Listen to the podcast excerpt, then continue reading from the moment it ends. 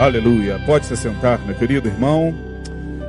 Você que trouxe o seu dízimo, a sua oferta, a sua contribuição, nesse momento você pode vir à frente. Quanto mais uma vez adoramos ao Senhor, fique à vontade.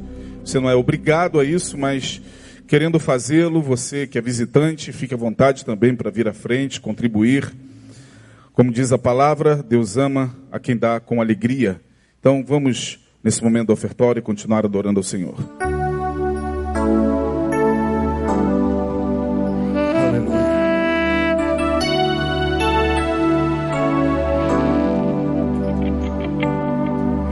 Não existe nada melhor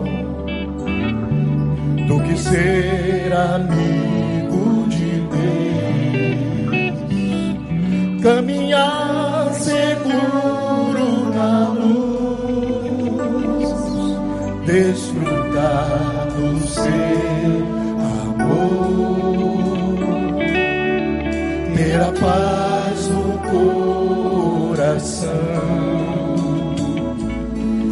viver sempre em comunhão. E assim perceber a grandeza do poder de Jesus, meu bom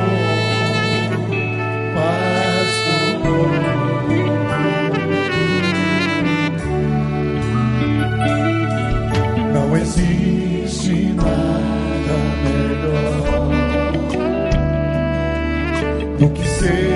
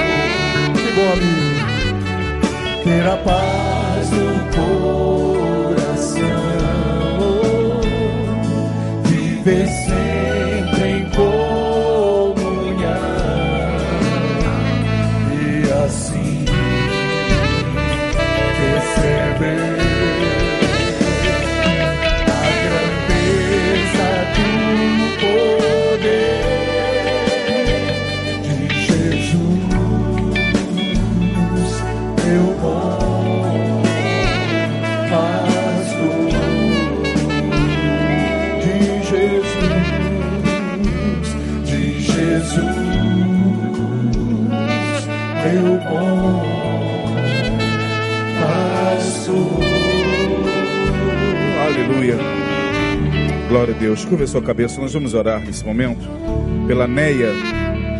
Neia Alves foi diagnosticada com câncer na coluna. E vai começar agora uma quimioterapia.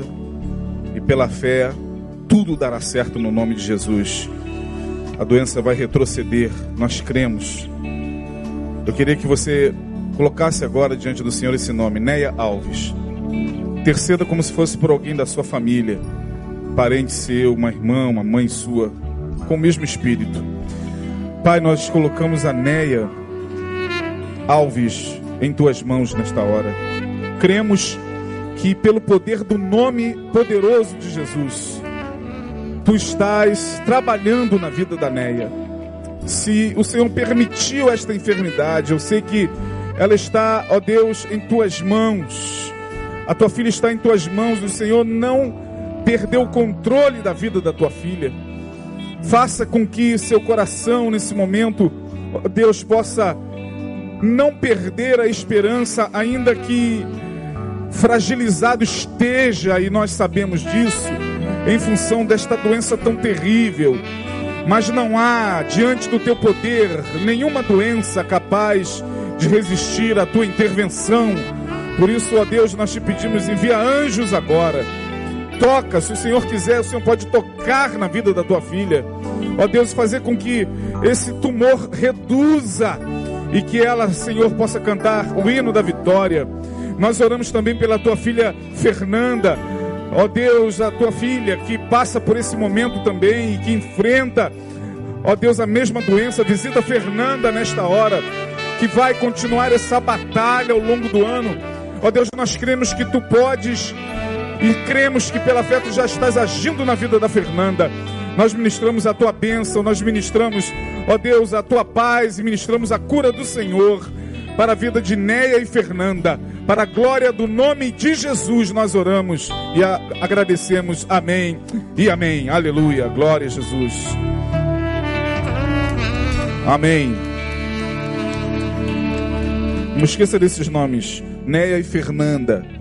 Fernanda faz parte do ministério Efatá que é o Ministério de Inclusão da nossa igreja. Ela já vem enfrentando um câncer no seu mediastino já há algum tempo e ela está nessa luta. A luta continua, está viva, está com esperança e, como diz a palavra, aguardando em silêncio e com esperança a salvação do Senhor. Meus irmãos, nós iniciamos na quarta-feira passada uma palavra a qual denominei Decálogo da Simplicidade. Decálogo é deca, de dez. Dez coisas simples, essenciais à vida. Acredito eu que, entendendo isso, dá para a gente ter um ano com menos dificuldades no sentido da caminhada. Dificuldades nós teremos. O ano ainda está muito incerto em relação à economia do país, em relação a toda organização governar, nova organização governamental, todos nós sabemos disso. Mas eu me refiro à caminhada de fé que nós abraçamos. Se você abraçou uma caminhada, a caminhada pode ficar um pouco mais leve se a gente entender esses dez princípios. Não são dez passos para a felicidade, não são dez fórmulas para a prosperidade e não são dez propostas para o sucesso. Aqui a gente não prega dessa, dessa forma, não que a gente queira aqui discriminar outros ambientes que façam isso, mas aqui a gente não crê que o Evangelho é alguma fórmula mágica para o sucesso. Uh, o Evangelho ele pode te dar sim sucesso, mas o sucesso à luz de Deus e à luz da palavra é um pouquinho diferente daquele sucesso que a maioria das pessoas busca hoje. Então, os dez princípios têm a ver com esses dez mandamentos da graça. Porque nós falamos na semana passada que se conhecemos os dez mandamentos, que estão lá em, em é, Êxodo capítulo 20, quando Moisés sobe ao monte e recebe de Deus as tábuas da lei com os dez mandamentos, ah, entendemos que na graça, esses dez mandamentos são ressignificados. Eles não são anulados, porque o que Moisés recebe das mãos de Deus são também princípios, mas em código, em lei, era para ser obedecido, era para ser imposto ao povo de Israel. E o povo de Israel não conseguiu alcançar aquele código de conduta que Moisés trouxe do monte Sinai. Portanto, quando a gente vai para o Novo Testamento, a gente entende que, mesmo na graça, mesmo vivendo com Jesus, nós temos que entender princípios que norteiam a nossa vida. Viver com Jesus é viver à luz daquilo que ele nos deixou como legado, como herança e a herança está no Evangelho.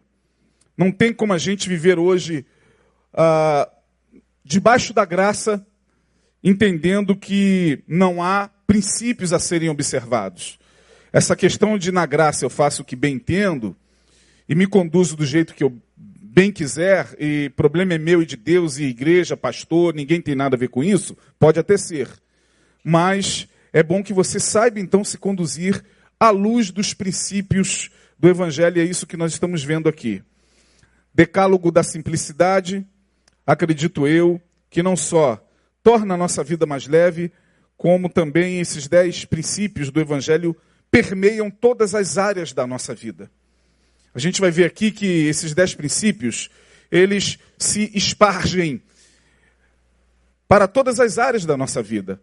A área emocional, a área familiar, conjugal, afetiva, financeira, profissional.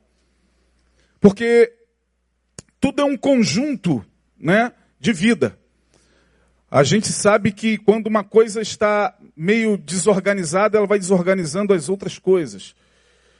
Uh, tirando Jesus do seu devido lugar, e pastor Nil já falou isso aqui algumas vezes, todas as demais coisas vão ocupando o seu devido lugar, vão saindo do seu devido lugar e há uma desorganização, não só a nível espiritual, mas isso atinge os níveis psíquico, emocional, material, afetivo, e a nossa vida cria uma desordem porque a gente não entende que, à luz da palavra, há princípios a serem obedecidos. Na semana passada nós falamos do primeiro. Nunca descreia do poder do amor, ainda que você demore muito a ver os resultados. Nunca descreia do poder do amor, ainda que você demore muito a ver os resultados. Estamos vivendo num tempo onde o amor está se esfriando. Vivemos numa sociedade que não acredita mais no amor. Não vive mais o amor. Não, não consegue mais aguardar em silêncio os resultados desse amor. Hoje a gente vive nesse pragmatismo do toma lá da cá. Se eu amo, eu tenho que receber esse amor de volta imediatamente, senão eu paro de amar. Ah, e aí eu coloquei esse primeiro princípio na semana passada, tomando por base o Salmo 40, 40 melhor dizendo, verso 1. Esperei com paciência o quê? No Senhor. E ele se inclinou para mim e ouviu o meu clamor. Eu tenho que esperar com paciência. E continuar amando com paciência. Amando quem, pastor? Eu tenho que amar a esse meu cônjuge que está me fazendo mal, de quem eu quero me separar? Sim ainda que você não fique com ele. Que você não pode odiar. O que você não pode desejar mal. Você pode até não ficar com ele, até não ficar com essa pessoa que está te fazendo tão mal na vida, na vida afetiva, na vida amorosa. Mas à luz dos princípios que Jesus deixou, você não pode odiar. O grande problema é que a gente não entende isso. E a gente falou aqui no domingo pela manhã sobre amor e ódio. E aí vem o salmista e diz: espere com paciência. Continue amando, continue acreditando no amor. Hebreus capítulo 10, 23 diz: Retenhamos, pois, firme a confissão da nossa esperança. Retenhamos, pois, firmes. Hebreus 10, 23. A confissão da nossa o quê? Esperança. Esperar esperança. Esperei com paciência no Senhor. Retenha firme a confissão da tua esperança. Se você conhece Jesus, você optou pelo amor. Aquele que entendeu o evangelho de Jesus, entendeu e optou pelo amor. Portanto, retenha isso. Os dias são maus, as pessoas são cada vez mais vingativas, perversas, é verdade. Pastor, é muita gente cruel, é verdade. Pastor, está é, difícil, porque a gente é tomado por sentimentos, é verdade, mas a palavra vem e diz: espera com paciência no Senhor, não descreia do poder do amor. O, o texto de João no capítulo 17, se eu não me engano, logo nos primeiros versículos, diz lá, se eu não estou enganado, o texto: Tendo Jesus amado aos seus discípulos, amou-os até o fim. Tendo Jesus amado aos seus discípulos, amou-os até o fim. Falamos sobre isso na semana passada. Na semana passada também falamos do segundo princípio.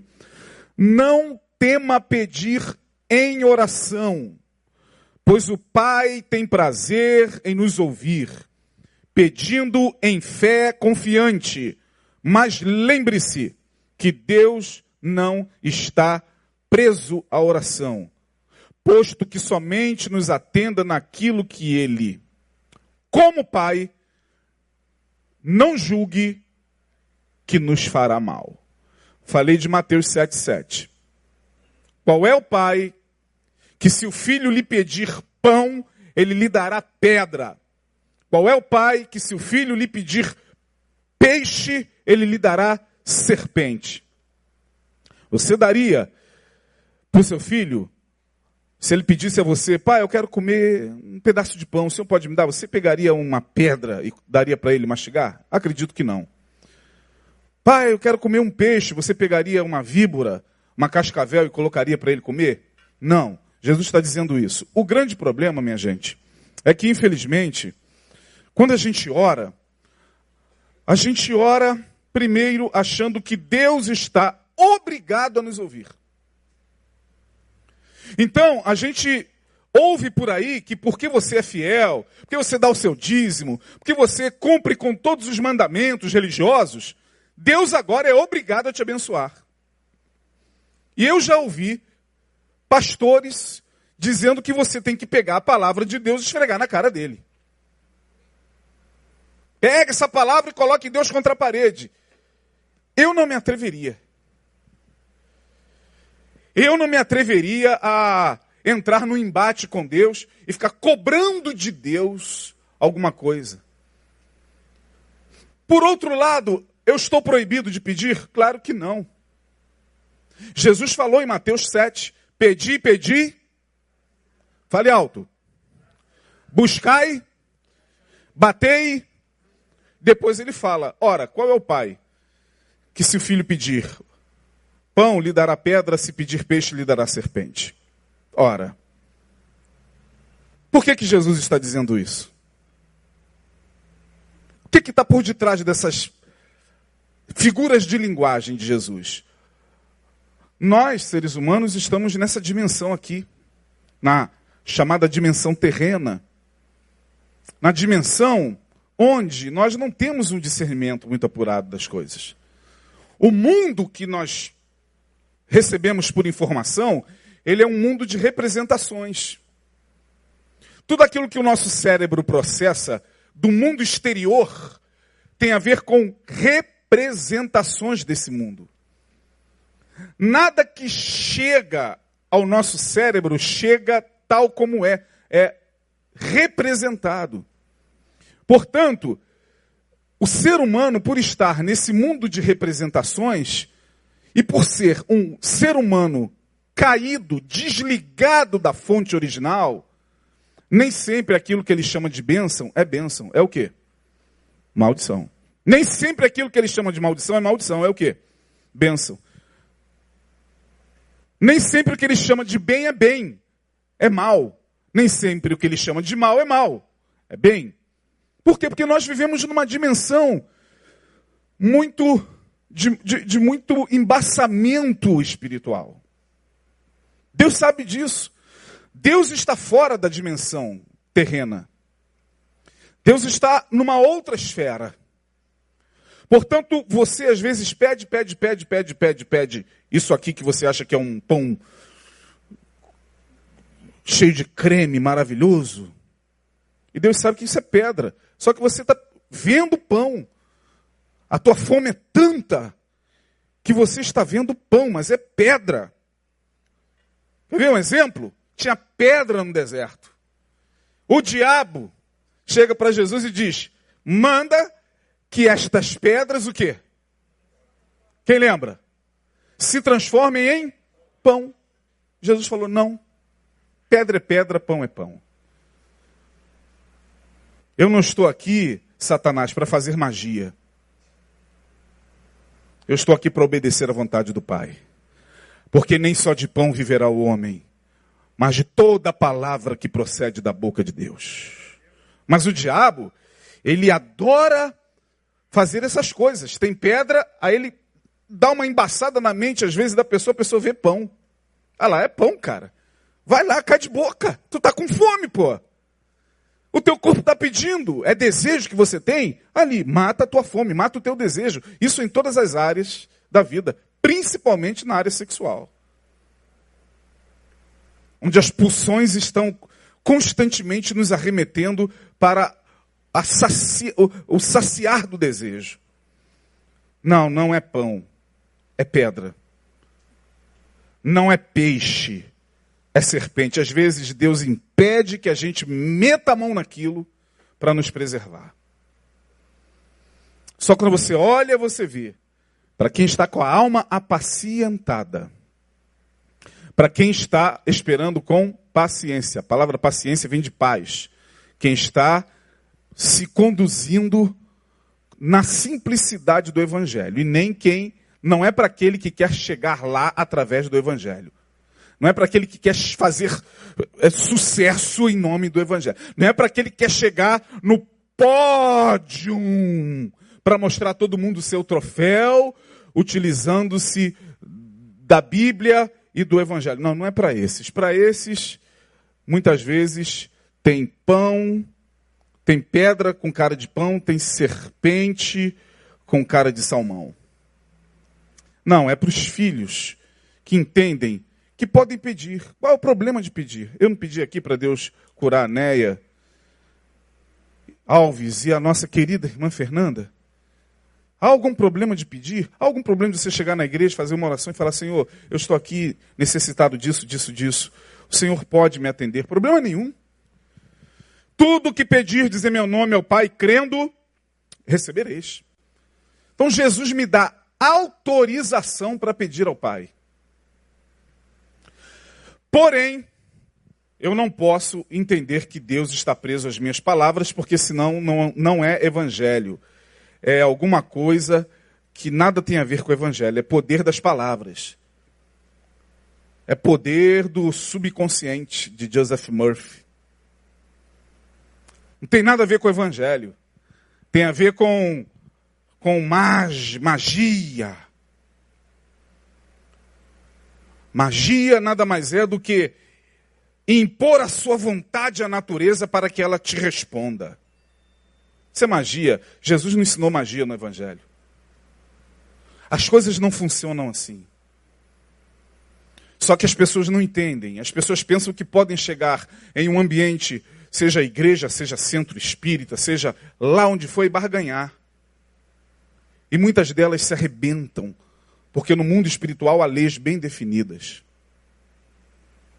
Leis que não podem ser quebradas. Mas nós, porque achamos que Deus, ou alguma força, ou alguma entidade, alguma energia, ou alguma outra coisa está ali para nos servir, o que, que você quer? Eu te dou e você me dá o que eu quero, barganha. Deus não faz barganha com ninguém. Talvez outras forças façam. Outras energias espirituais podem até funcionar no toma lá da cá. Deus não, Jesus não. Portanto, você pode pedir, mas lembre-se, Deus não está preso à sua oração. Deus nos atende naquilo que Ele quer nos atender. Hoje nós vamos tentar correr até o quinto princípio. Tem um outro princípio básico Básico, você vai olhar assim e falar: Meu Deus, já sei disso desde que me converti. Sabe. A lição você sabe de cor. Só te resta aprender. A lição, como diz Beto Guedes, sabemos de cor. Só nos resta aprender. É esse aí, o número 3. Leia as Escrituras, especialmente a parte chamada de Novo Testamento, o Velho também. Pois toda pessoa que tendo tal chance de ler, não faz, demonstra que não deseja mesmo conhecer a Deus. Posto que seja pela leitura da palavra que melhor se possa discernir a vontade de Deus. Nós evangélicos somos o povo mais relapso do planeta com as escrituras da nossa religião. Vou repetir. Nós, evangélicos, somos o povo mais relaxado em relação a conhecer o livro sagrado da nossa fé. Você vai para o Islã, por exemplo, conversa com um muçulmano. Ele vai te dar uma aula de Alcorão. Conversa com um camarada do Espiritismo. Ele vai citar para você Kardec de ponta a ponta. O livro dos Espíritos e todos os demais livros ligados ao Espiritismo kardecista. Conversa com gente de qualquer outra religião. Eles conhecem seu livro. O evangélico não. Porque o evangélico não gosta de ler a Bíblia. A Bíblia não faz parte da prática do povo chamado evangélico. Não faz. Muito mal você vem à igreja para que o pastor possa ler para você e possa interpretar para você e, pro, e possa fazer as escrituras conhecidas a você. Saiu dali, Bíblia, escrituras não fazem parte da vida de muita gente que se diz evangélica. Por isso que quando o testemunho de Jeová bate na porta, nada contra os testemunhos de Jeová, não estou falando mal. O evangélico vai lá e ele não tem argumento nenhum contra o testemunho de Jeová. O testemunho de Jeová brinca com ele, bota ele para lá, bota ele para cá. Ele fica assim perdido. Aí volta, todo perturbado para a igreja. Meu Deus, pastor, você, conhece a palavra, cara? E às vezes é coisa boba. Coisa simples. Porque nós não temos intimidade com as Escrituras. João capítulo 5, verso 39, vamos lá. Vamos ver o que Jesus fala sobre isso. João 5, 39. Examinai as Escrituras. Vou repetir palavras do Senhor Jesus. Examinai as Escrituras, porque vós cuidais ter nelas o quê? A vida eterna. E são elas que o quê? São elas que testificam de mim. Como é que nós queremos conhecer o nosso Senhor? se a gente não tem intimidade com as Escrituras, minha gente. Jesus, quando estava sendo tentado no deserto, é, Mateus capítulo 4, todas as investidas do diabo contra ele foram rebatidas pela palavra. Lança-te daqui abaixo, disse o diabo para ele. Porque o diabo conhece a palavra. O, dia, o diabo conhece as escrituras. Os demônios conhecem as escrituras. Portanto, o diabo chega para Jesus e fala: lança-te daqui abaixo. Porque está escrito, Salmo 91, o diabo evocou o Salmo 91. Aos teus anjos, o quê?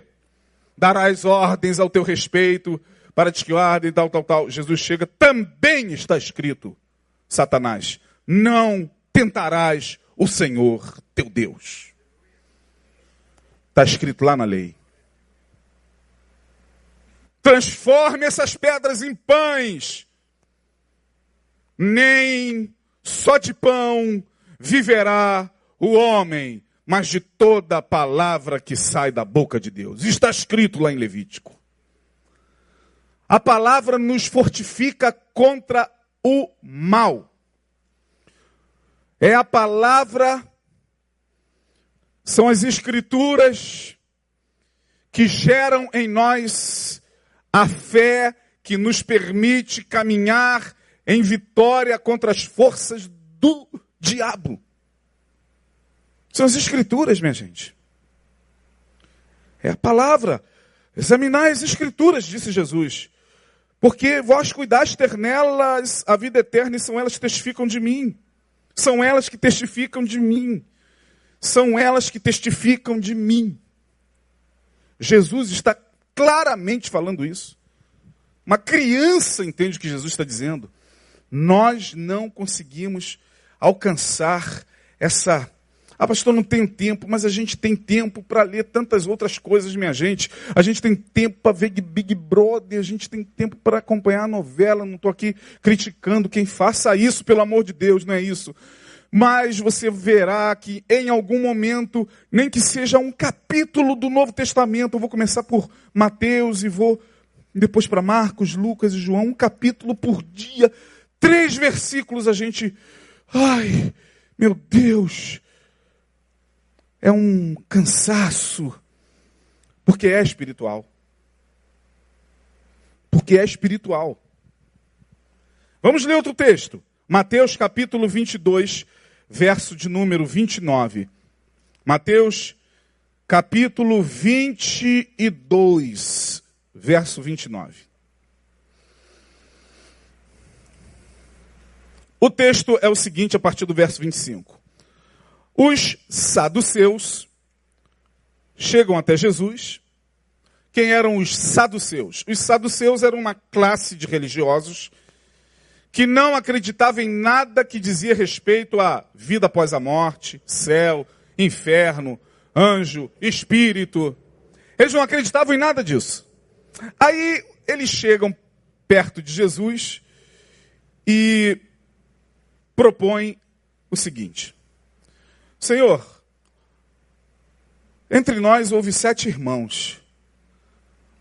Primeiro casou, morreu, segundo casou, morreu, terceiro casou, morreu, quarto casou, porque havia uma, uma lei né, entre os judeus que um irmão desposando uma mulher, morrendo, o seu irmão ficava com aquela mulher para garantir a semente e não desampará-la. Se aquele irmão morresse, um outro irmão. E assim sucessivamente. Aí os saduceus chegaram e falaram: sete irmãos tiveram a mesma mulher, os sete morreram. Na vida eterna, no céu, no além, ela será de quem? Capciosos, eles não creem nisso. Só que Jesus não era nem um pouco trouxa. Jesus olha para eles e diz: Olha aí a partir do verso 29. Jesus, porém, respondendo, verso 29, disse-lhes: Olha aí, o que, que Jesus disse para eles? Qual é o verbo que está aí? O verbo vocês erram. Errais. Por quê? Porque vocês não conhecem nem as escrituras e nem o quê? Preste atenção no que Jesus está falando aí, gente.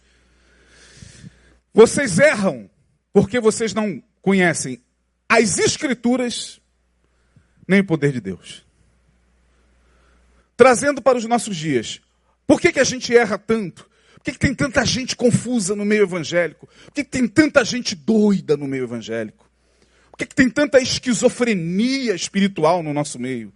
Tanta loucura no meio evangélico que a gente não consegue acreditar que aquilo ali está acontecendo dentro de uma igreja evangélica? Que tem tanta meninice, tanta bizarrice, tanta espiritualidade tresloucada, doida? Simples, a resposta está aí. Vocês erram porque vocês não conhecem, primeiro, as Escrituras e não conhecem o quê? Que, que Jesus está querendo dizer para mim, para você e para você que está nos acompanhando aí na internet? Escrituras e poder. Poder sem Escrituras. Poder de Deus sem embasamento bíblico. Poder de Deus sem base nas Escrituras. Buscar o poder de Deus sem estar solidificado nas Escrituras, o resultado é misticismo desvairado, loucuras as mais variadas. Vou repetir. Poder sem o conhecimento das Escrituras é igual a maluquice, minimice, esquizofrenice. É isso que Jesus está dizendo. Vocês precisam manter o equilíbrio, gente. Por que, que tem muito crente desequilibrado? O cara entra para uma denominação, fica doido, fica desequilibrado. Fica literalmente maluco. O cara precisa de remédio psiquiátrico. Como é que pode? E o cara não se apercebe do quanto ele se distanciou da insanidade, da, da, da sanidade, porque agora é, é, o poder, é o poder, é o poder, é o poder, é o poder, é o poder. É, é, é, agora estou buscando, agora estou buscando, pastor, estou buscando muito, e agora, pastor, estou buscando tanto que eu não tenho nem mais desejo sexual em mim, pastor, Deus tirou. Olha a maluquice. Mas é o que você ouve por aí. Pastor, estou buscando tanto que eu não consigo nem mais dormir, pastor. A minha mente fica assim cheia de revelação. Falei, meu Deus, parou de dormir. O cara entrou para a igreja e parou de dormir. Rivotril nele. Me desculpe. Que Deus é esse que tira meu sono o tempo todo? Revelação, revelação, revelação. Eu fiz um curso em 2005, hum, um pouquinho mais para cá, 2007 aproximadamente. Eu e pastor Denilson fizemos um curso lá no Hospital Pinel, ali em Botafogo. Eu acho que muitos de vocês já devem ter passado por ali, alguns devem conhecer, o Pinel. Não sei nem mais se esse hospital está ativo. Está ainda? Aí eu e Denilson fizemos um curso de um ano e meio lá. Na hora que a gente ia para o almoço, vinham as mulheres, as, as que estavam ali internadas, e aí vinham em grupo de quatro, cinco, passava pela gente. E a gente cumprimentava lá, oi, oi, ora por mim. A outra vinha, ora, aleluia, glória a Deus. E a outra, oh, Miriam dançou na presença de Deus. E, oh, glória, internadas. Aquilo me dava uma agonia. Falei, meu Deus, eu não sei exatamente qual a razão dessas mulheres terem parado aqui, mas o elemento religioso está presente. Alguma coisa que a religião aflorou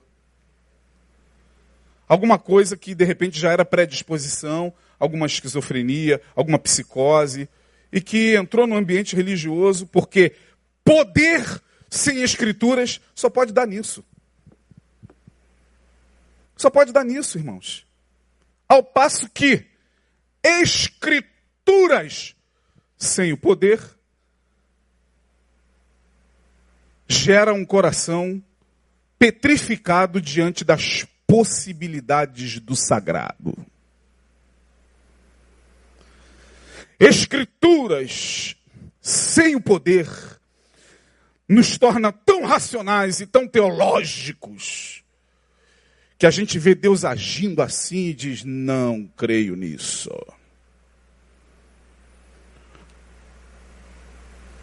A gente vê o Espírito Santo trabalhando e manifestando o poder de Deus. No, só que é escrituras, muita letra, muita teologia, muitos anos estudando filosofia, muitos anos com escrita cheia de escritura. Mas se esquecem do que Jesus falou, as palavras que eu vos digo são espírito e vida. Muita lei, muita ordenança, muito código moral, mas sem o calor do poder. Nos torna pessoas tão céticas que a gente é capaz de até de duvidar, como Pedro, de que é Deus que está falando conosco. Pedro era assim. Mesmo depois de ter, tendo sido batizado com o Espírito Santo, recebeu o dom lá, o, o o Espírito Santo desceu sobre Jerusalém, sobre os apóstolos. Depois disso, o cara estava tão cheio de escrituras, Pedro, que ele não conseguia entender o poder de Deus. A ponto de Deus falar com ele, ele falar assim: Senhor, eu não posso é, comer esses animais que o Senhor está mandando eu comer, porque eu sou um judeu, Senhor. O Senhor esqueceu que eu sou judeu? Pedro, mas quem está falando com você sou eu. Ah, não. Minha denominação não permite. Cara, mas pelo amor de Deus, olha Deus agindo. Não, minha convenção não permite que eu creia nessas coisas. Contar uma experiência para vocês que, assim, eu estava presente, eu não sei se. Sei o que aconteceu naquela noite de 1994. Eu era da igreja metodista, teve um congresso. Congresso num lugar do Brasil. Aí, naquela época, tinha uma música que vocês talvez não vão se lembrar, mas era uma música da comunidade de Niló... Nilópolis, meu Deus, Nilópolis. Aguaceira e chuvarada. Aguaceira e chuvarada é o que Deus vai derramar. Quantos lembram disso? Aguaceira e chuva. Pastor Marco Antônio, é isso? Não. Marcos, alguma coisa.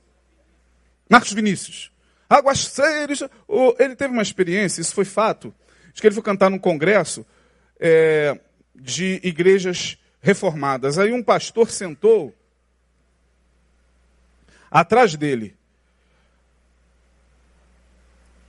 Ele começou a ministrar. Escrituras sem poder. É claro que o poder não tem a ver com essas manifestações pentecostais, eu sei disso. Porém, quando a gente fica muito imergido nas Escrituras e fecha o coração para as possibilidades do mistério, do agir do Espírito, aí o ceticismo prejudica, não prejudica? O cara estava sentado atrás.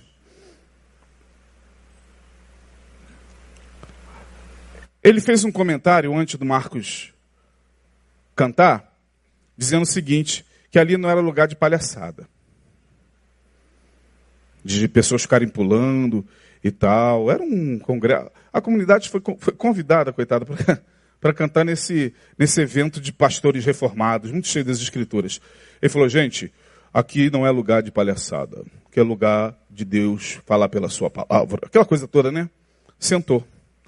O Marcos entrou depois começou, aguaceiro e chuvarada, é o que Deus vai derramar. Aí o povo foi começando a se agitar e aguaceiro e chuvará. Fica de pé, acabou. Fica de pé, acabou. E aguaceiro e chuvarada. E ele atrás assim, ó. Com uma cara. Aí ele pegava assim, simulava um balde e vinha assim no pessoal sentado. Aguaceiro e chuva. Quando chegou perto dele, fez isso. Aguaceiro, homem. E explodiu em línguas.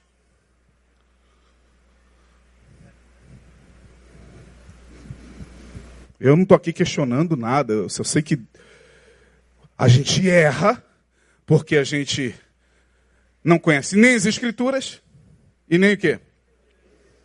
Agora os dois juntos, irmão. Pastor Fanini. Pastor Fanini.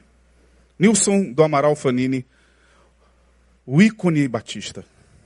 Pelo menos na época, ele já está falecido pastor da PIB de Niterói. Ele estava pregando no Maracanã.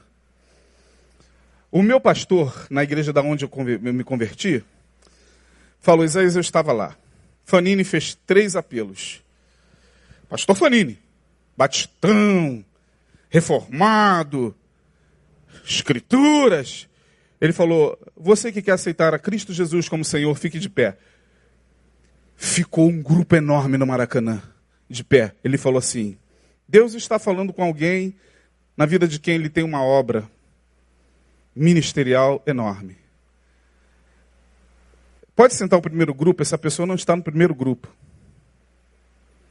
Fique de pé.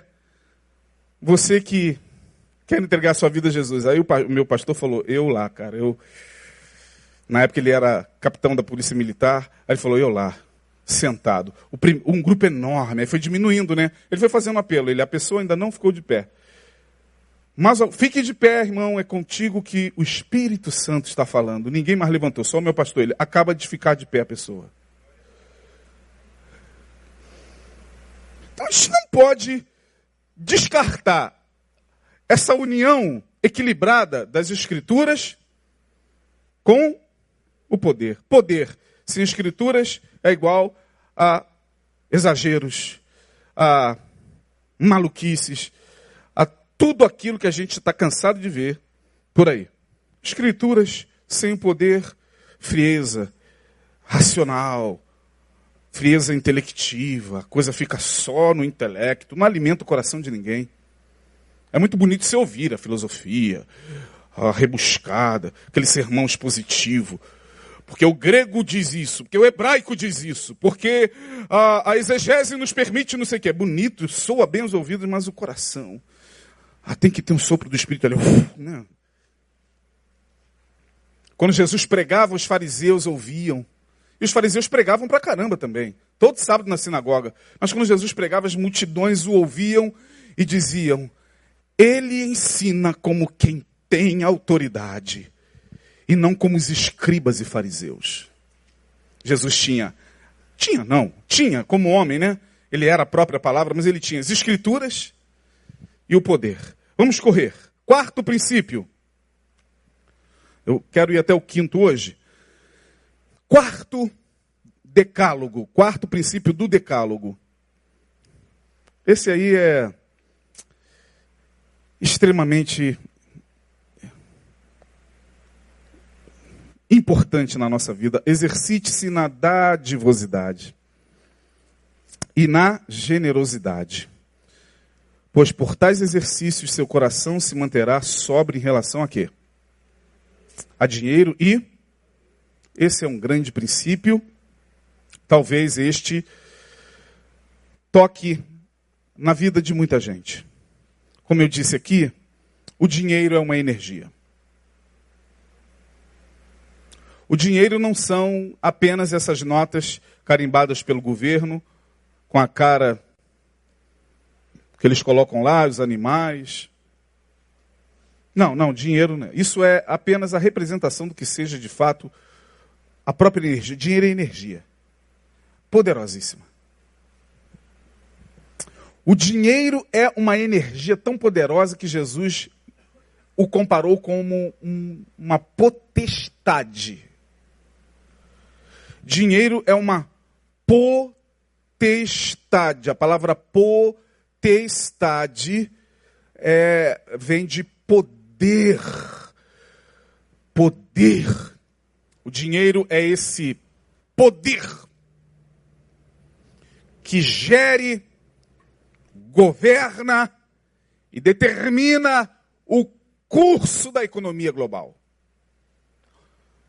O que vocês acham que está acontecendo em Davos, na Suíça? Um jantarzinho e um almoçozinho para alguns representantes, dentre eles o nosso presidente lá? Não. Aquilo ali são as regras do poder, do dinheiro. Quem está ali vai ter que ouvir o que essa potestade chamada dinheiro tem a dizer para cada nação. Os donos do poder estão ali. Aliás, talvez não estejam. Eles não aparecem. Aqueles que, como o barão Mayer de Rothschild, o dono dos bancos europeus, disse uma vez, pode pegar aí na internet para ver se eu estou falando besteira. Me dê o poder de fabricar o dinheiro de uma nação, disse Rothschild, e pouco me importa quem a governe. que o governo é do dinheiro. Tudo hoje é dinheiro. Dinheiro. Dinheiro é, é esse poder capaz de mudar a nossa alma. Dinheiro é esse poder capaz de transmutar a tua mente. Dinheiro muda as pessoas. Porque ele é um poder que, quando entra e não está sob o domínio do Evangelho, não está sob o domínio desse princípio de Jesus que está lá em Mateus 6, 24. Vamos lá ver. Ninguém, disse Jesus, ninguém pode servir a dois senhores. A dois o quê? senhores. A dois o quê? Colocou no patamar de senhor. Ninguém pode servir a dois senhores porque ou há de odiar a um e amar o quê? O outro, ou se dedicará a um e desprezará o quê? O que, que Jesus está falando? Não podeis servir a Deus e a mamão. Não podeis servir, não podeis entregar a vossa alma, não podeis ser escravo, servo de Deus, escravo no sentido de aquele que obedece, e ao dinheiro. Irmãos, eu escreveria um livro de 300 páginas sobre o dinheiro. Pode ser o meu terceiro livro, Romão? Pode. Ore. Conto com as vossas orações. Ah, irmãos, irmãos, tudo hoje está nas mãos dessa potestade. Você não bebe água na rua sem dinheiro. Você não roda mais para canto nenhum sem ele. O dinheiro, como diz lá o livro de Eclesiastes, para rir se fazem convites, para se alegrar se convidam para as festas, e o dinheiro responde por tudo. É por causa do dinheiro que o mundo está como está. Que as nações estão como estão. Que as guerras se dão. Que mais guerras vão acontecer.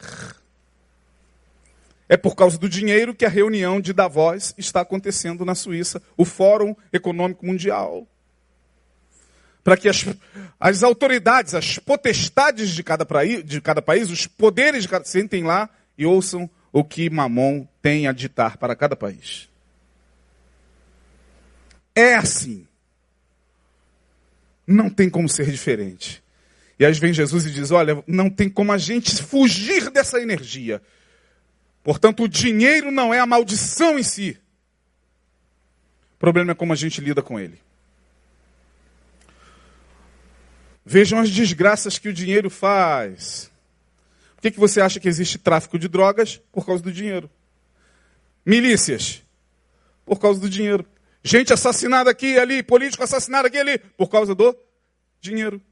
Famílias inteiras que se matam por causa do dinheiro. Parentes que eram unidos e por causa do dinheiro hoje estão querendo um matar o outro, um odiando o outro, irmão contra irmão, pais contra filhos, filhos contra pais, nora contra sogra, e o dinheiro vai permeando com o seu poder essas esferas da vida e causando a sua dissensão. Meu Senhor da glória, como pode, por causa de uma herança de um terreninho lá no interior de Maricá, oh, nada a ver com o Eduardo Paz, não, tá? Maricá é um lugar maravilhoso. Eu estou falando lá, distante, que pode ser lá no interior de Arraial do Cabo, ou de Unamar, aquele terreninho que o pai morreu e a mãe morreu e tem cinco irmãos que agora vão se matar por causa daquela herança. Não conseguem sentar diante da justiça para discutir. Não. Se tem dinheiro no meio, irmão, acabou-se as amizades. Acabaram-se, melhor dizendo, as amizades. Amigos, amigos, dinheiro à parte. Irmãos que hoje querem ver alguns irmãos seus evangélicos pelas costas, porque foram traídos em sociedades que fizeram por causa do dinheiro. Alguns de vocês que estão me ouvindo aqui do outro lado da internet sabem muito bem o que, que eu estou falando sabem muito bem que essa energia, disse Jesus, ou ela fica sob a tua subserviência, ou ela vai te tornar escravo. Deus e mamon as riquezas. A coisa chega nos níveis da espiritualidade. Ou seja, vamos supor, vou entrar aqui numa área meio, meio mística, que não seria, não estava nem na pauta, mas a gente sabe por aí, de vez em quando ouve por aí, de vez em quando pesquisa na internet, de vez em quando conversa sobre isso, de que pessoas fazem pacto e vendem sua alma para o cabrunhoso, não é isso? Para o diabo. E vendem mesmo. Para quê? Para ficar mais bonito? Talvez. Está me achando muito feio, Satanás. Eu vou vender minha alma para ver se você dá um jeito nessa cara horrível. Pode ser. Mas não. A maioria faz pacto para quê? Para ter o quê? Fama. Fama representa o quê? Dinheiro. Dinheiro representa poder. São maridos que humilham esposas por causa do dinheiro. Que ganha mais? Covardes, muitos deles que são, fazem a vida da esposa um inferno. Ainda dizem: Quero ver se você tem coragem de se separar de mim. Vai viver de quê? Olha como essa possessão vai na alma. O cara que fala uma coisa dessa está possesso por mamão. Ou vice-versa, mulher que passa a ganhar muito mais do que o marido começa a esnobá-lo. Começa a enxergar a barriga dele, a careca dele. Eu não sabia que esse homem era tão feio. Convivo com esse homem há mais de há mais de 10 anos. Puxa vida, e agora que eu cresci na vida, estou trabalhando numa multinacional, passei naquele concurso e ele está lá ganhando dois saláriozinhos, três. É, mas é com aqueles dois saláriozinhos, três que a casa era mantida, a troncos e barras. Mas não é, não é verdade. Agora a mulher está ganhando 15 salários. Aí a barriga fica grande. É, a careca dele fica mais lustrosa. Porque afinal de contas, Mamon diz: Você agora é uma mulher bem-sucedida, você merece homens que estão à tua altura. Esses são alguns poucos exemplos que eu poderia aqui passar a noite dando, porque Jesus está dizendo que o dinheiro é a raiz de todos os males. Jesus não, Paulo escreve isso. Agora vamos para outro texto. 1 Timóteo 6, 7 a 10.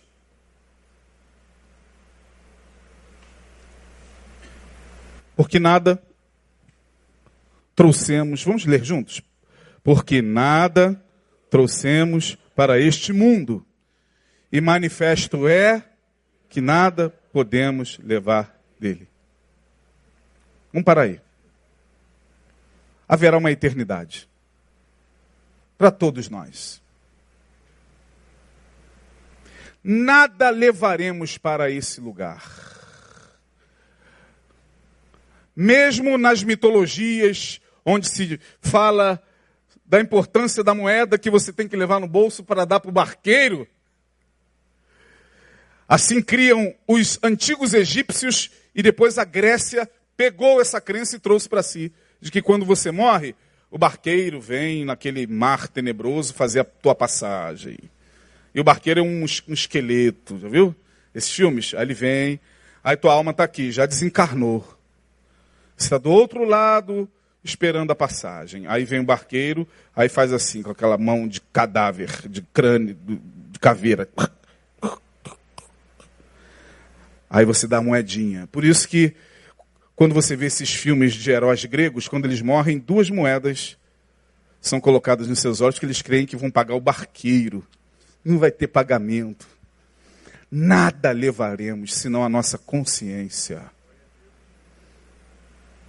Lá não vai, não adianta, não tem barganha. Do outro lado não tem barganha. Do outro lado, o que é, é, é juízo.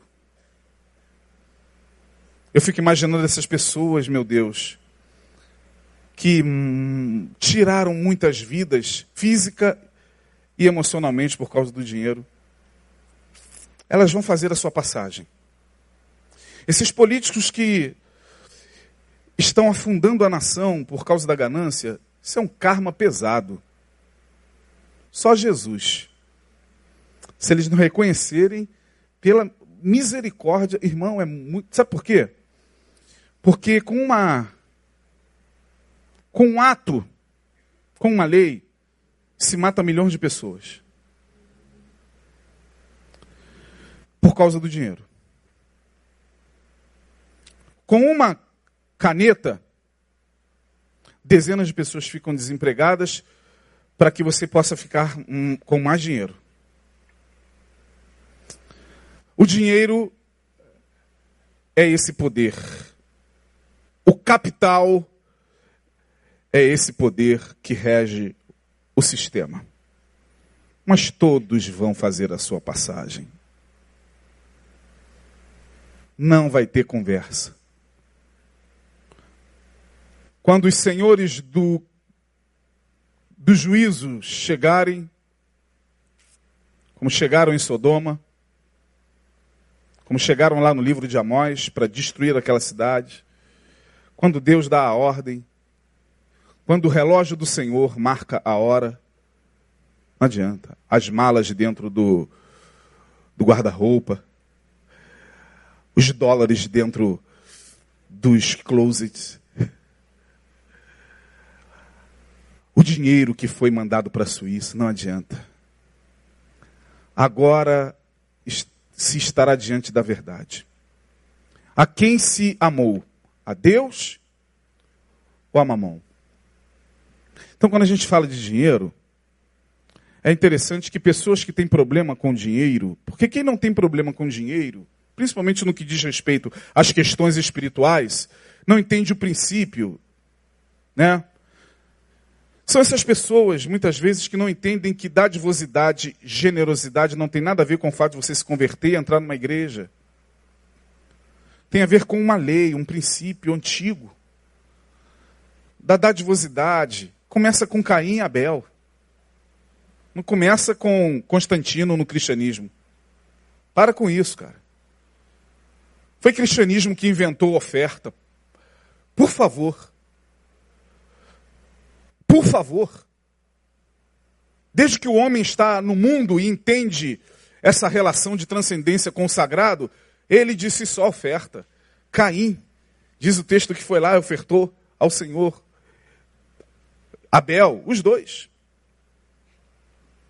Deus olha para um e diz: aquele entende a generosidade, a dadivosidade, em relação ao dar e ao ofertar e a sua relação com as coisas, ele é senhor e não escravo. Esse não. Deus aceita a oferta de Abel e não aceita a oferta. Por causa disso, primeiro, homicídio, que a gente chamaria de fratricídio, um irmão matando um outro irmão. Entra inveja. Por causa do dinheiro, você é alvo de inveja. Inveja barata. Basta você, sem saber, ficar um pouquinho melhor financeiramente, você não entende o que, que aquele parente seu agora está te tratando daquele jeito. Que é isso, gente? Eu sou o mesmo, não mudei. É, mas e a inveja? Porque agora você, eles entendem, aí na cabeça dessas pessoas mal resolvidas, com seus complexos mais arraigados, na cabeça delas você ficou metido porque comprou esse carro. Pô, não ficou, às vezes não. Comprou porque tem condições, amém? Graças a Deus, que Deus dê condições cada vez mais para as pessoas prosperarem. Desejo de Deus é que todo mundo seja próspero. Mas não. As pessoas ficam com raiva. A mãe começa a ficar com raiva da filha. Olha lá, agora, ó. Só porque foi para barra? Não quer mais saber dos pobres. Não, foi para Barra porque agora tem condições, minha senhora. Continua sendo a mesma, isso é inveja. Dá, vamos dar o nome. Vamos dar o nome. É inveja. Tem gente que inveja o outro, que o outro prospera, é o dinheiro. É a, a, a dadivosidade que não está no coração. Não exercitou-se na generosidade. Ser generoso não é só dar dinheiro, não.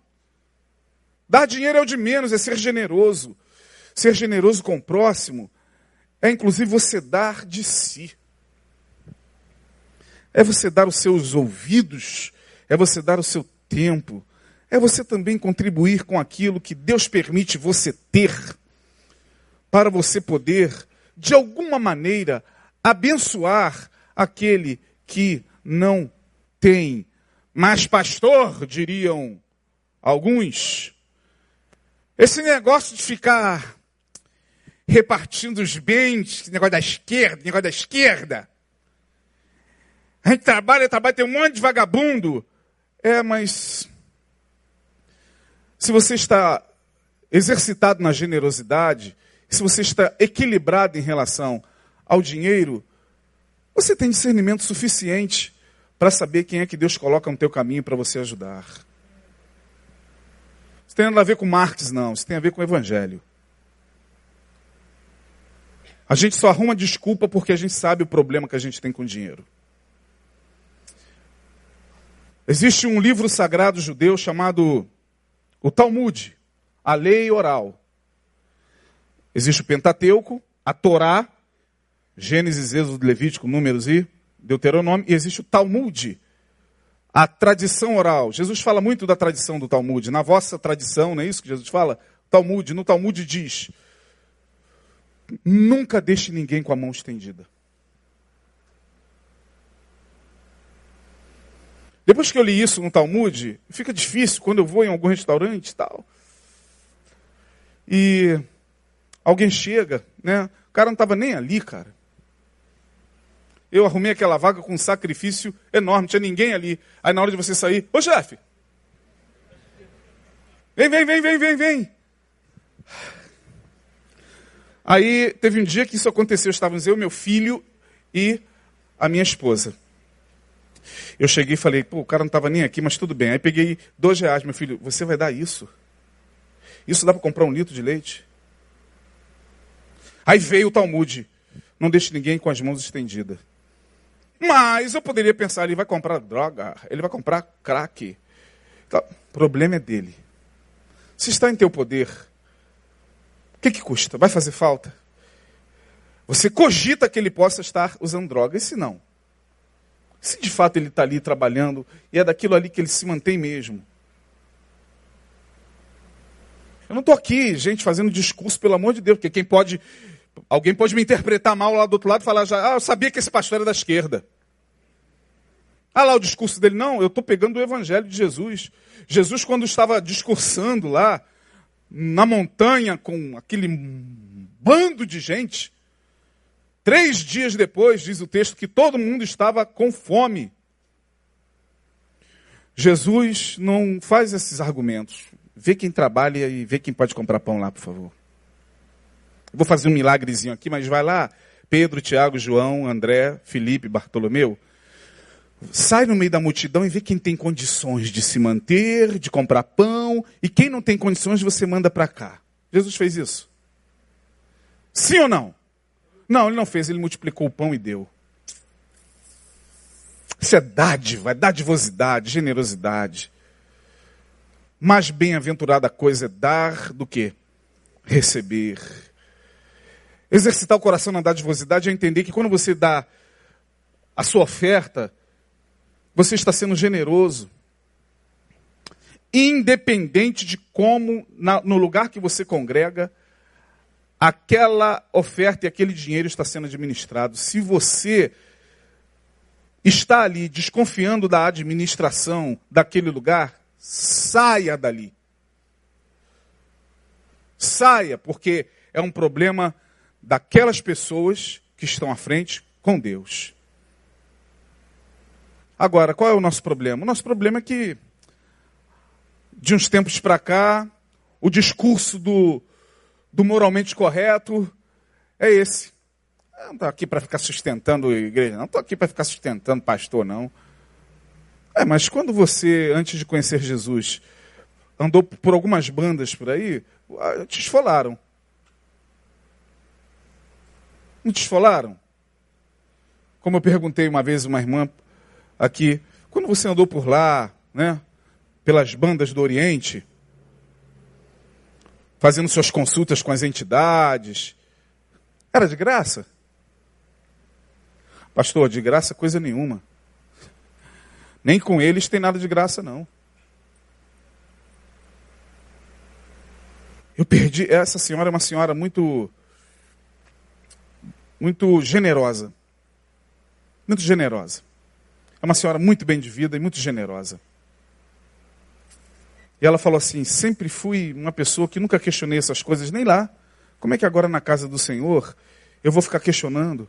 É porque ela é generosa.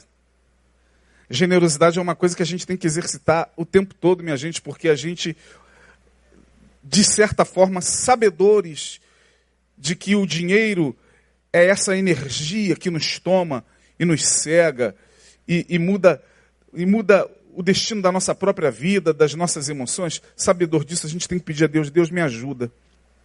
Porque eu não vou levar nada para o outro lado. Então por que, que eu estou tão apegado a dinheiro? Tem gente que é tão sovina, tão sovina, o cara pode, tem condições de dar o melhor para sua família, mas não dá porque. Não, não. Não liga esse ar-condicionado, não. Eu comprei o Arno para quê? Pai, mas pelo amor de Deus, está muito calor, ninguém está aguentando. E o cara pode pagar tranquilamente. Alguns de nós ficam no desespero mesmo, como eu já estou desesperado, quero nem olhar para minha conta de luz. Eu vou pedir meu filho para chegar e falar, fala devagar aí os números, para não tomar susto. Agora tem cara que quer sovina, a família fica lá no ventilador, o cara vai no, no, no no, na lanchonete e pede um prato para seis. Traz seis pratos lá, por favor. É sovina, é mão de porco mesmo. Não tem problema com dinheiro. Tem problema em, em, com generosidade. Então essas pessoas vão questionar o tempo todo. São elas mesmas que vivem questionando. Ah, porque você vai para a igreja para dar. É, mas você você está dando alguma coisa em algum lugar. Você está dando alguma coisa em algum lugar. Não é mais na igreja. É, glória a Deus, eu não estou mais aqui dando meu dízimo para pastor enriquecer. Ah, mas você está dando alguma coisa em algum lugar, porque muito dificilmente alguém sai e deixa de ficar sobre alguma cobertura espiritual. Alguma cobertura que não é do Espírito Santo está sobre o camarada. E não é de graça. Não é de graça. Tem um monte de gente aí frequentando um monte de ordens iniciáticas, maçonaria, Rosa Cruz, essas ordens. Assim. Pergunta se lá a coisa funciona de graça. Meu filho trabalhou num sindicato. Vou até poupar aqui, porque o sindicato é ligado a um partido. Meu filho falou, pai, nós éramos pressionados todo dia pelo diretor, todo dia nós éramos pressionados a entrar para o partido que eu vou poupar aqui. Falei, para quê, cara? Porque a gente entrando para o partido, a gente tinha proteção do sindicato. Entrando para o partido, 20% do nosso, do nosso salário era automaticamente para o partido. Falei, quanto? 20. Assim, ó. Direto. 20% para o partido. E ele falou, quase todo mundo, menos eu e um garoto. Ele já foi demitido. Falei, você será o próximo. Porque ele falou: não concordo com as ideologias desse partido. Já conversei com o diretor, já falei: não, não quero me filiar. Por que você não quer se filiar, cara? Você é um cara muito inteligente, não é possível, não sei o quê. Não, não, não quero me, me filiar.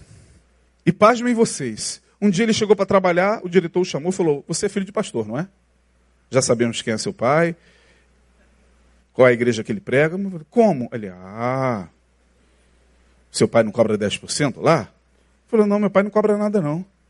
Agora, é possível que lá onde meu pai é, é um pastor colaborador, se dê contribuições, como no partido.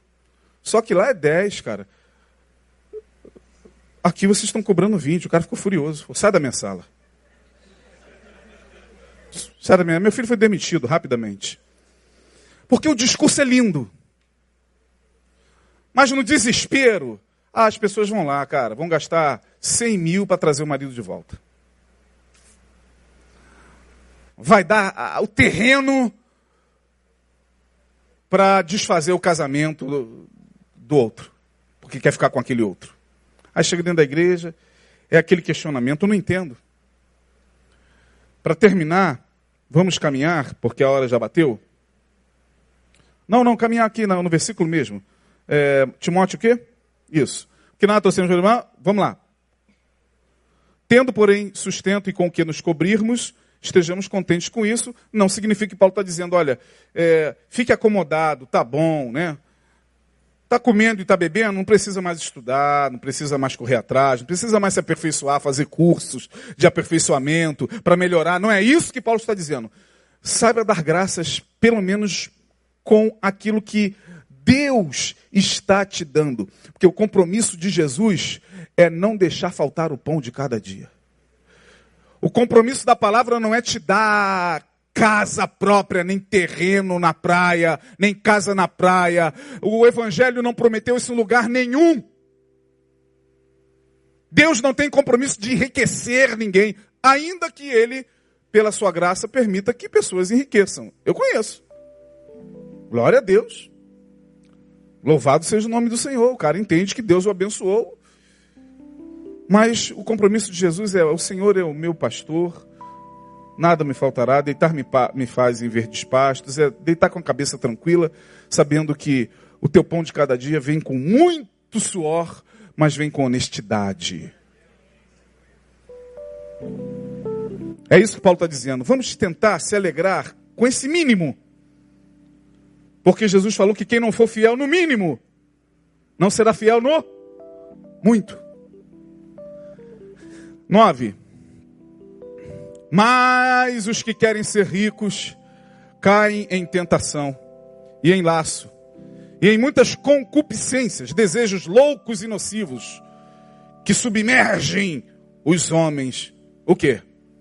Na perdição e na ruína, no precipício. É o que está acontecendo aí na Lava Jato, é o que está acontecendo no Brasil afora e no mundo afora. É isso aí. É o que acontece na vida de gente que entra na igreja para ficar rico.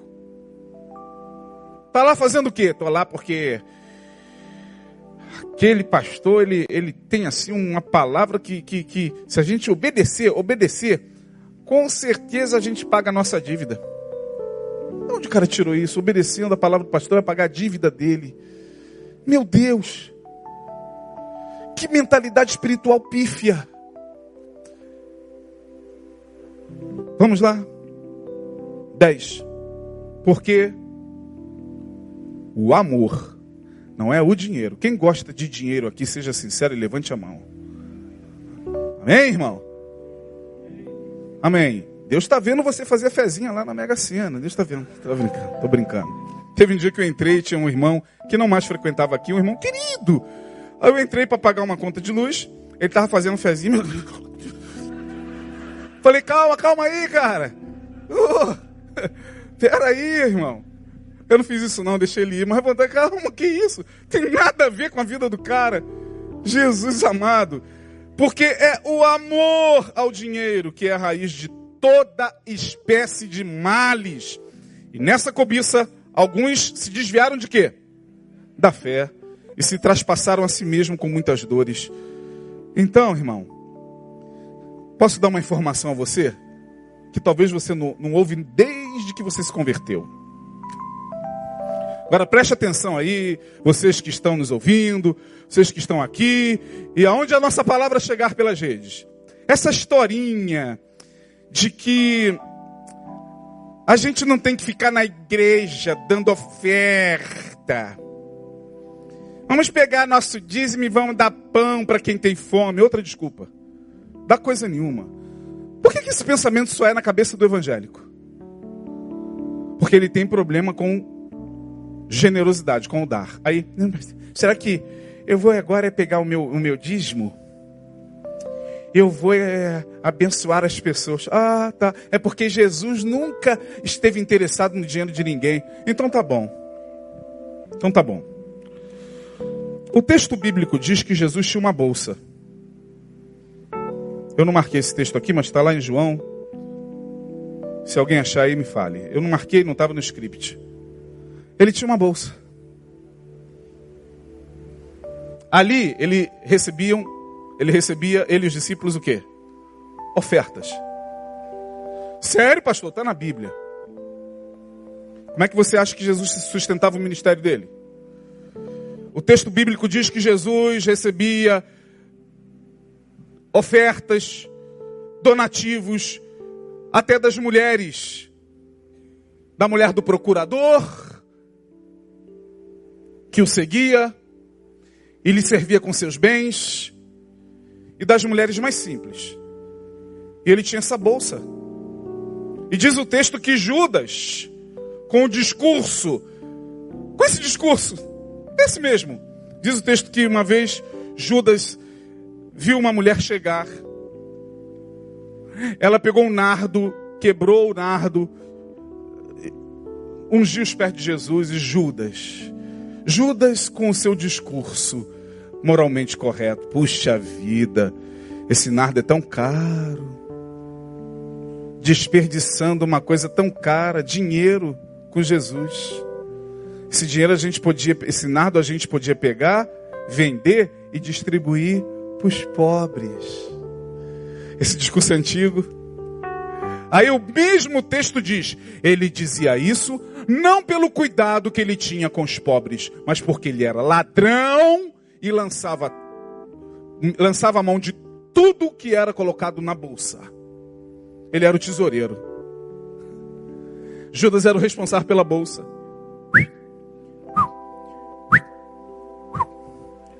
A oferta entrava e pensa que Jesus estava. Era idiota. Tá bom. Aí vem o discurso. Para que ficar dando dinheiro para Jesus? Vamos dar para os pobres. Ele dizia isso, diz o texto. Poxa, eu não preparei o texto, está lá em João. Ele dizia isso, já acabou o tempo. 13 29. Vamos, ah, tem gente que conhece as escrituras, hein? Ah, meu irmão. É o Google? Ô, oh, cara, agora desanimou. Vamos ficar de pé, vamos acabar o culto. Que é... Tô brincando, não. É porque ele me deu assim um banho de água fria. 13, 29. Não, não é esse não. Oi? 12, 6. Vamos ver se é isso. Porque ninguém conhece essa passagem, né? Ache. Então, um dos seus discípulos está lá, a mulher enxugando o seu cabelo é, com nardo, aquele unguento puro, um perfume caríssimo, uh, Chanel. E encheu-se a casa do cheiro do unguento. No 4. Então, um dos seus discípulos, Judas Iscariotes, filho de Simão, o que havia de traí-lo, disse: Olha o discurso dos moralmente corretos hoje. Por que não se vendeu este unguento por 300 dinheiros e não se deu esse dinheiro a quem? Aos pobres. Ora, ele disse isso não pelo cuidado que tivesse dos pobres, mas porque era o que? Ladrão. Ele tinha bolsa. Jesus recebia oferta assim. E tirava o que ali se lançava. Então, minha gente, Vamos escolher esse ano a quem nós queremos servir. Nesse decálogo da simplicidade, parece que a coisa fica mais estreita do que na, na lei de Moisés. Porque são princípios que mexem com a interioridade. Só o Espírito Santo pode nos ajudar a seguir nesse caminho de luz. Quando muitos estão emergindo na escuridão, que haja luz no nome de Jesus em nossas vidas. Amém? Vamos ficar de pé. Passamos um pouquinho da hora. Deus abençoe você. Vamos para casa. Senhor, leva-nos debaixo da tua graça. Ajuda-nos a compreender tudo isso que falamos. Tem misericórdia de nós, porque nos tornamos agora, Senhor, responsáveis por aquilo que aprendemos. Ajuda-nos, dá-nos a graça, pelo teu evangelho, de entendermos as Escrituras um final de semana abençoado, Senhor, a toda a tua igreja. Que teus anjos estejam acampados ao nosso redor. Leva-nos guardados e que cheguemos em casa sãos e salvos. Para a glória do teu nome. Em nome de Jesus nós oramos. Amém. Deus abençoe e que o Senhor possa estar conosco.